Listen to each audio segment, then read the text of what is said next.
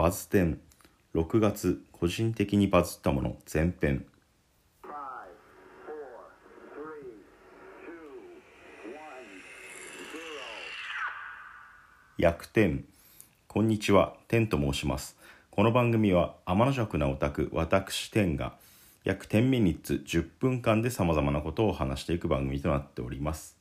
えー最近こうね仕事中とかにちょっとつまんで口にして、えー仕事するのにいいものを探してるところなんですけどもあの明治のチョコレート効果っていうカカオの高いチョコレートっていうのがよく売ってるんですけどもそのカカオのねパーセンテージが72とか86とかね95%みたいなそういうカカオのパーセンテージが別々になって売ってるやつなんですけどコンビニとかねよく行くようなお店だと72っていう多分この甘さがねちょうどいい感じなんだと思うんですけどっていうのがよく売られていて僕は86が一番食べたいんですけど、うん、もう年齢的にもねちょっと甘すぎるときつかったりするので86ぐらいのこうビターな感じのカカオの高さのものが、えー好みなんですけどなかなかコンビニではね置いてるとこがなくて。うん、だから見つけたら結構まとめて買う感じにはなってるんですけど、ね、72だとちょっとねやっぱ甘いって思っちゃうんですよね。うん、まあそんな最近なんですけれども、えーこの「バズ展」というコーナーの説明をしますと、まあ、個人的にバズったもの感動したもの良かったものっていうのが1ヶ月に10個ぐらいはあるだろうということで、えそれを前編後編5個ずつに分けて、え10個話していくコーナーとなっております。それでは今日もよろしくお願いします、えまず1つ目はですね、えこれドラマのテレビ朝日のドラマのね「相棒」のシーズン21の情報が解禁されて、えもう知ってる方も多いと思うんですけどもあの初代の相棒だった亀山薫っていうね、えー刑事が戻ってくるということで、えーシーズン7の9話で東南アジアのサルビンという国にね、えー海外に行った、えこの寺脇康文さんが演じられてる亀山薫という役が14年ぶりに帰ってくるということで結構みんな湧いてるんじゃないかなと思うんですよね。うん、でなんかねもう相棒僕も全部見てるんですけど結構数年前ぐらいから思ってたことがあってあの同じような刑事ドラマで古畑任三郎ってねあったじゃないですか田村正和さんの。あれねいい終わり方したんですよ。そのね、えー田村正和さんの年齢的なものもあったりとかしてちゃんとこう引き際を見定めてきっちり終わらしたっていうなかなかね長いドラマって終わらすの難しいと思うんですけども、うん、でもそのね、えー水谷豊さんも結構もう70歳近いと思うんですけどもなかなかね警察官って定年もある職業だと思うので、うん、そろそろねいい感じで最高の形で終わるっていう年齢って絶対あると思うんですよ。でそんな中でのそのね初代相棒だった亀山薫が帰ってくるっていうことでラストシーズンはすごい期待が持てるんじゃないかっていうふうに思っています。でなんかそのね一回警察官辞めた人が戻ってくるってどうなんだよって最初は僕も思ったんですけど一応そういうね取材とかもちゃんとされてるみたいで、えー5年ぐらい前からそのちゃんとした警察の方でもあの再採用制度っていうのがあるみたいで積極的にそれを行ってるらしいんですよ。でそのね、えー人の経歴によっては警察学校とかも数週間行くだけとか場合によってはその警察学校も行かなくていいよっていう免除ですぐ現場に入れるみたいな人もいるみたいで、うん、このラストシーズンがラストシーズンとは言ってないのかな、うん、ラストシーズンと勝手にこっちが思ってるだけなんですけどもそれが10月から始まるということで、えーすごく期待をしておりますで、えー次がですね、えー風とロック芋煮会っていうね、話を前にしたと思うんですけど、ロックフェスですね。これ福島県の新白川っていうとこでやってるロックフェスなんですけども、その観光で成り立ってる街じゃないので、ホテルがなかなかもう早め早めで予約しないと取れないっていう話をしたんですけども、結構ね、駅から鈍行で4駅ぐらい離れたところに、こう電話だけで予約してるホテルっていうのがあって、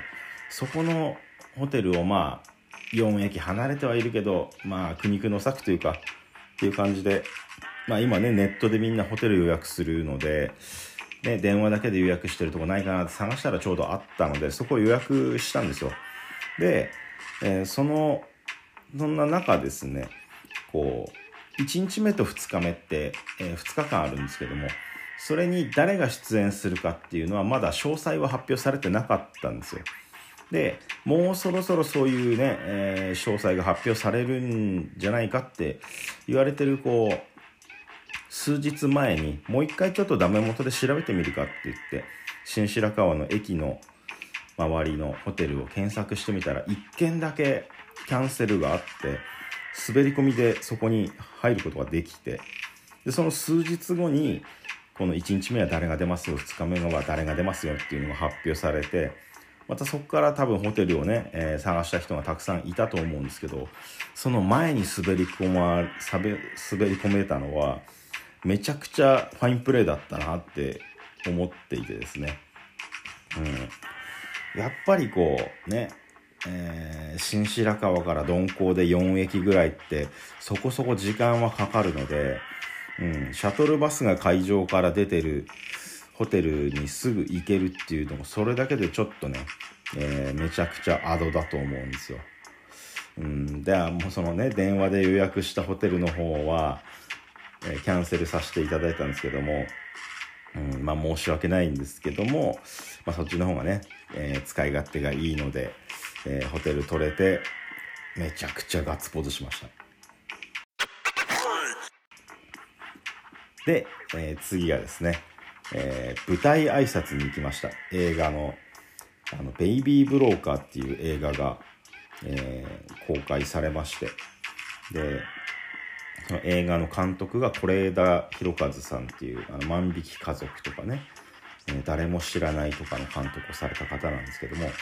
このカンヌでね、パルムドールっていう最高賞を取った監督ということで、あと僕は昔はよく映画を見てたんですけども、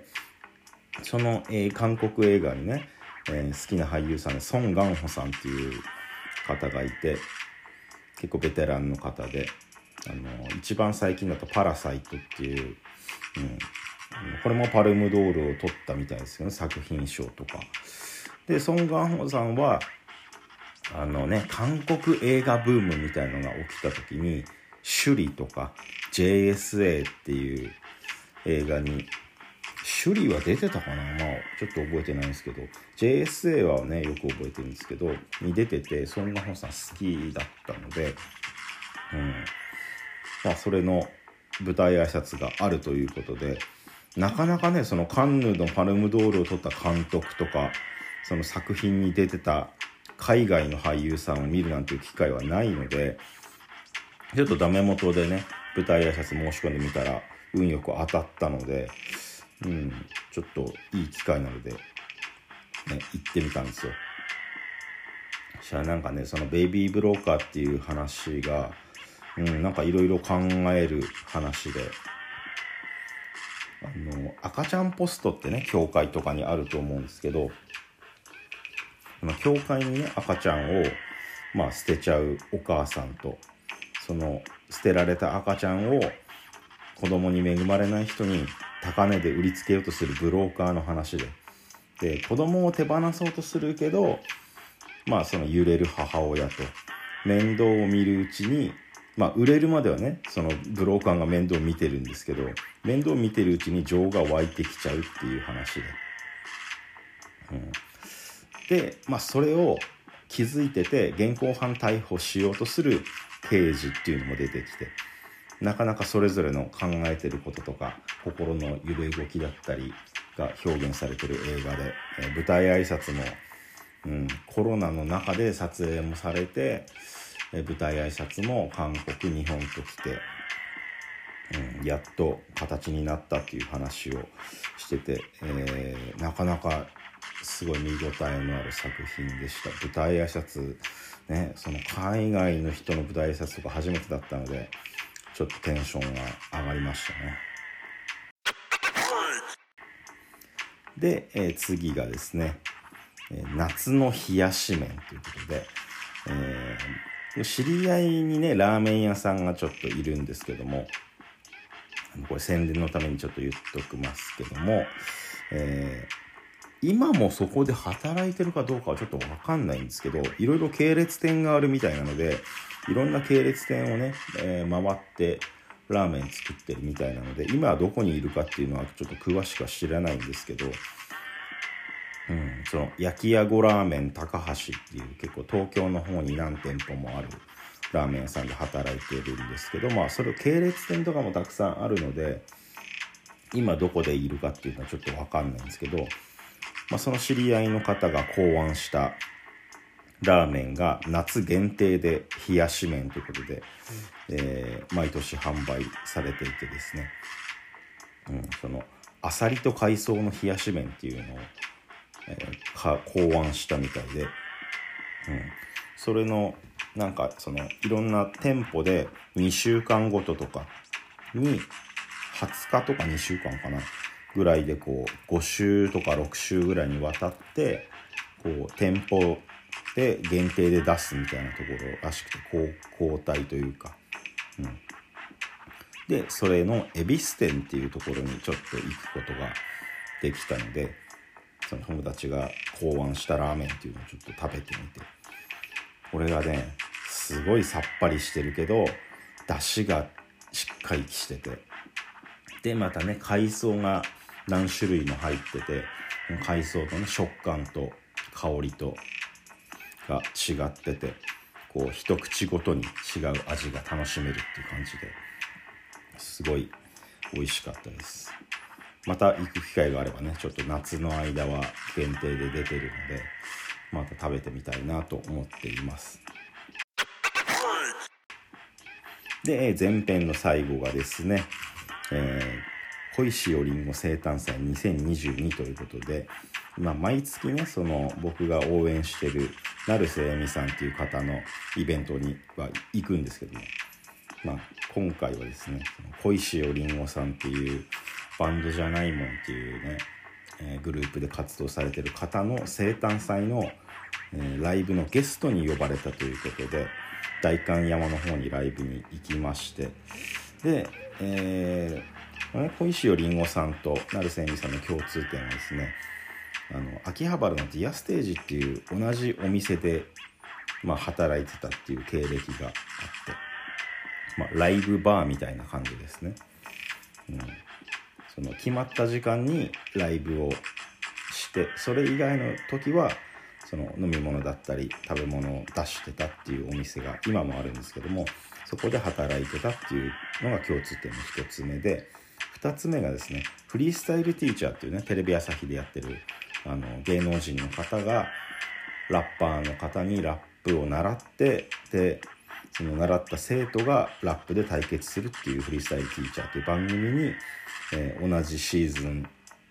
で、えー出て戦ってたっていうところと。あとはね2人ともねこう自分の世界観があるというか我が道を行くという、うん、世界観を持ってるっていう感じの2人で。で多分ライバルで刺激もし合ってるっていう感じなんですよね。ではその生誕祭に行ってきまして。うん。でその今回スペシャルシークレットゲストでそのフリースタイルティーチャーに出てた TK 田黒淵さんっていうラッパーの方が、えー出てきまして、うん、でね、えーアニソン好きな人ならわかる You&Me っていうね田村ゆかりさんともつさんののラップの曲。可愛くてラップが入ってる曲みたいなのをそのそのラップの部分を TK 田黒淵さんがやるっていう感じでやったりとかしてて。うん、すごいね。あー振り切ってんなっていう感じの、うん、セルフプロデュースで、